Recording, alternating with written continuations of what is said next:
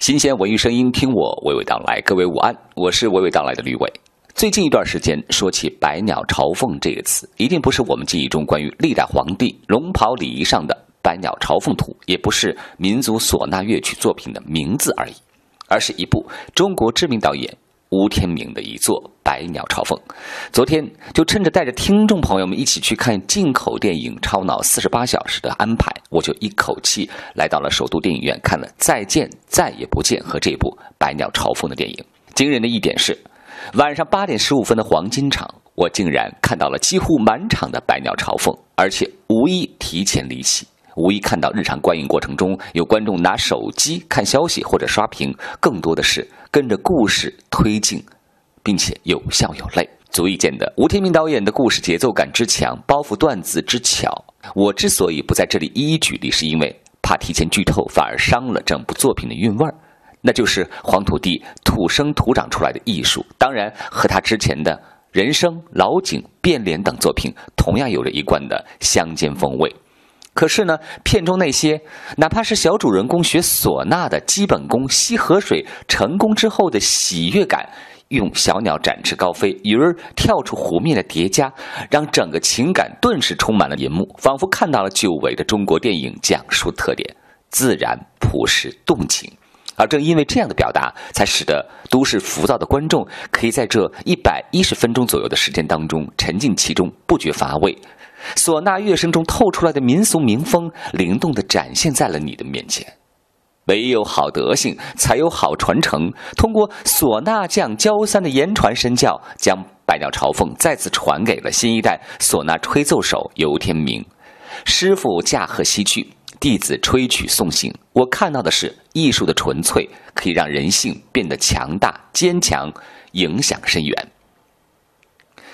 有人势必会说，这样的主旋律基调作品会不会太过于严肃了？我说不，这就是导演吴天明的高明地方。他的作品里边，你看不到说教、大唱主旋律的形式，而是将民族文化的根和你的生活息息相关。无论你是富贵官宦，还是田间村民，那个音乐就流淌在你的身上，挥不去，躲不开。无论洋乐团的新颖好奇，也抵不过骨子里渗透着的黄土情。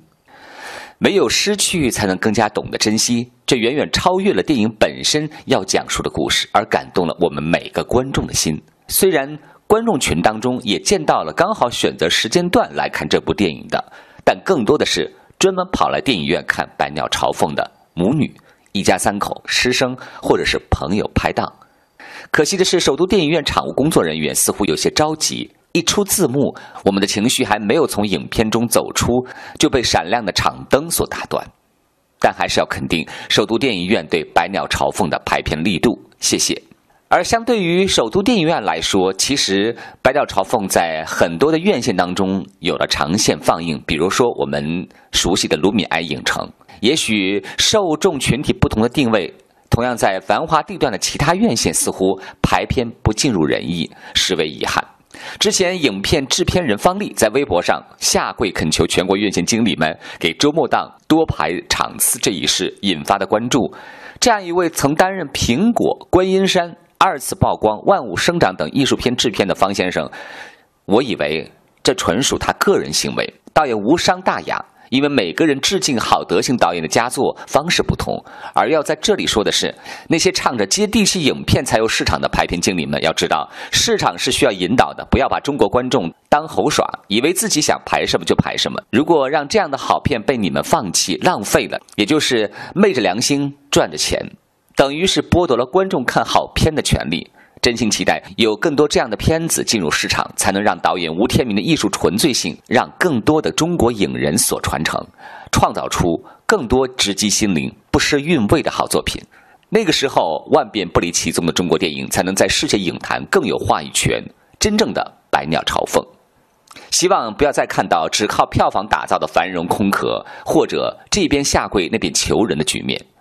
本周最值得推荐的是好看的电影《百鸟朝凤》，我的观影指数九点零。接着我们来听到的是正在对《百鸟朝凤》做长线放映的卢米埃影业宣传负责人刘雅文的推荐。Hello，大家好，又到了每周电影分享。本周为大家重点推荐两部影片，一部是上周五刚刚上映的动作悬疑大片《超脑四十八小时》。这部汇集了五大巨星的好莱坞烧脑大片，将科幻与情感、动作与爱情完美结合，首日票房即斩获一千六百万。另一部值得推荐的影片就是第四代导演吴天明的作品《百鸟朝凤》。《百鸟朝凤》讲述的是在当下民心浮躁的时代里，对匠人精神的传承以及追求理想的执着。对这样一部直指人心的大师绝唱，不仅上映前就有大半个电影圈的力挺，在上映之后也是好评如潮。卢米埃全国各影城均在长线放映。与此同时，卢米埃西安影城还联合西安电影制片厂，